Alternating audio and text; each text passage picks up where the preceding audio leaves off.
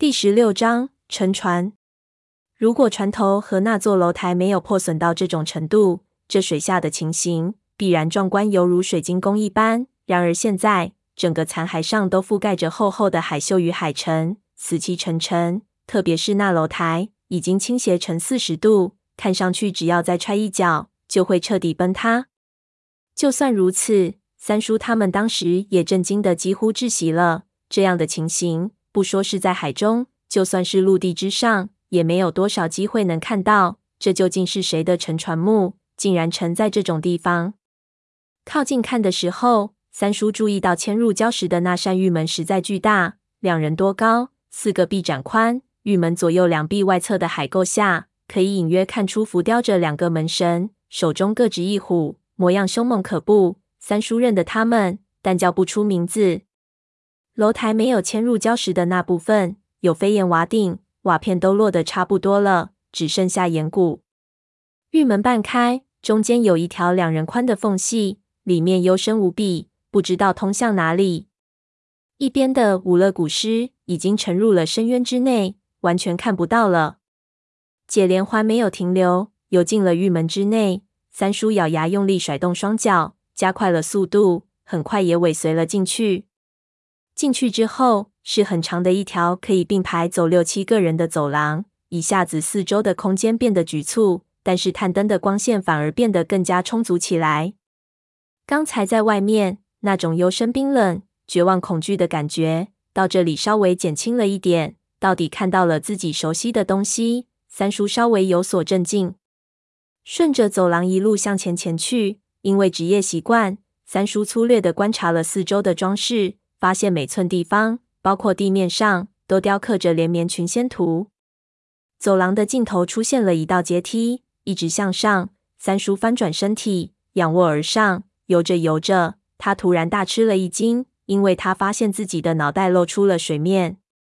当时他吓了一跳，这的确是十分令人吃惊的事情。在水里泡了快四十分钟，三叔压根没想到这古墓之内会有空气。他忙翻身趴到台阶之下，四肢并用地爬了上去。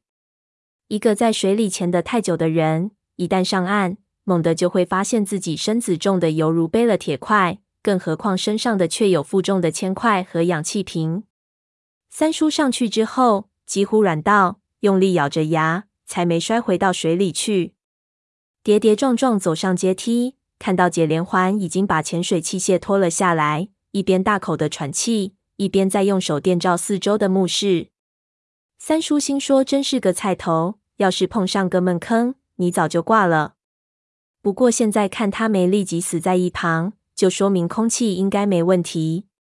于是坐到台阶上，也脱掉潜水的装备，一边放松肌肉，解下手电向四周照去。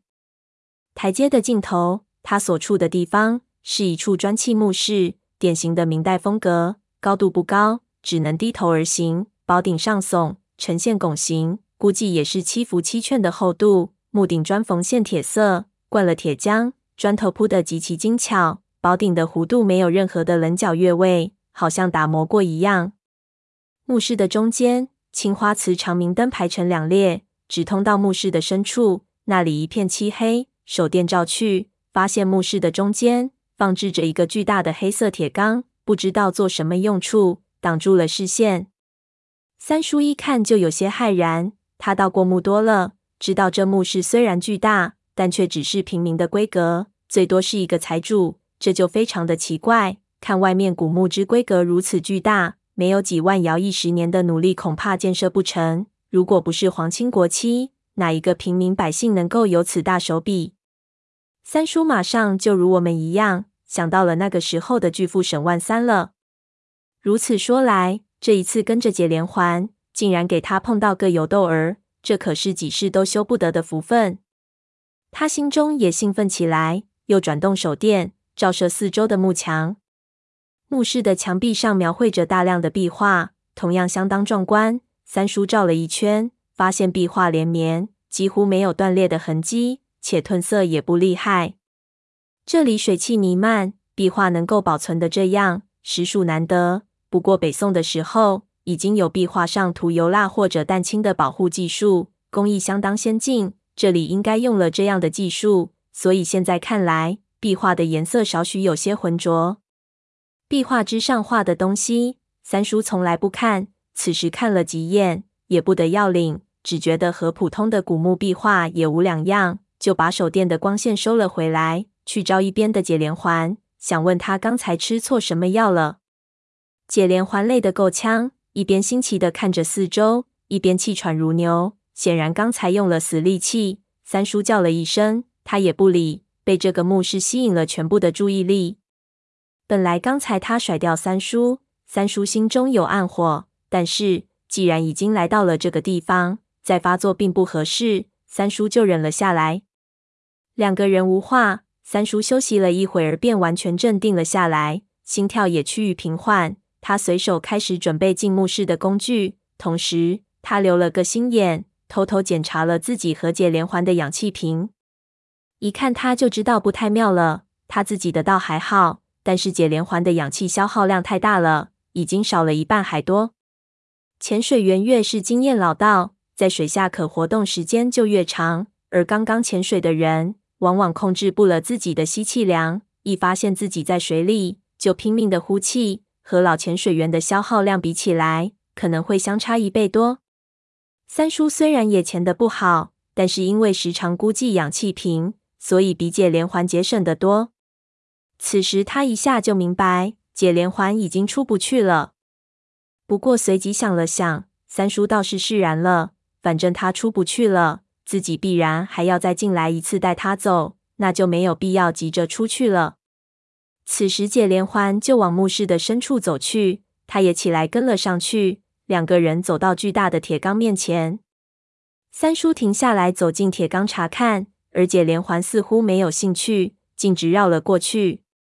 铁缸重量有五吨以上，上面浮雕着大量的铭文，应该是一种祭器。缸足已经压入地下的青砖，缸中空空如也，但是缸的底部有一凸起的鱼身样子的雕刻，不知道何用。三叔想仔细看看上面的铭文，有没有自己认识的字。忽然就听到解连环惊呼了一声。他转头一看，原来解连环已经走到了墓室的尽头。解连环的手电光照出了一座三阶棺床，上面有一只巨大的黑色雕花棺椁。那棺椁几乎高到解连环的胸口，黑得非常刺眼。棺椁表面似乎打过光，上了清漆，亮得很不自然。上面的雕花浅但是非常鲜明，大约是大量的鸟篆文字。而解连环可能突然看到棺材，有点害怕，正在朝后退。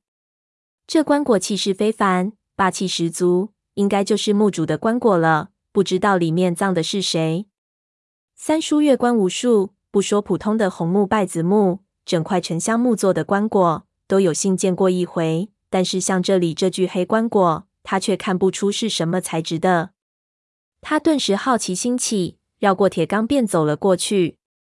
走到解连环身后，他看得更加清楚，棺床用的是黄浆砖，垒成莲花圆盘形。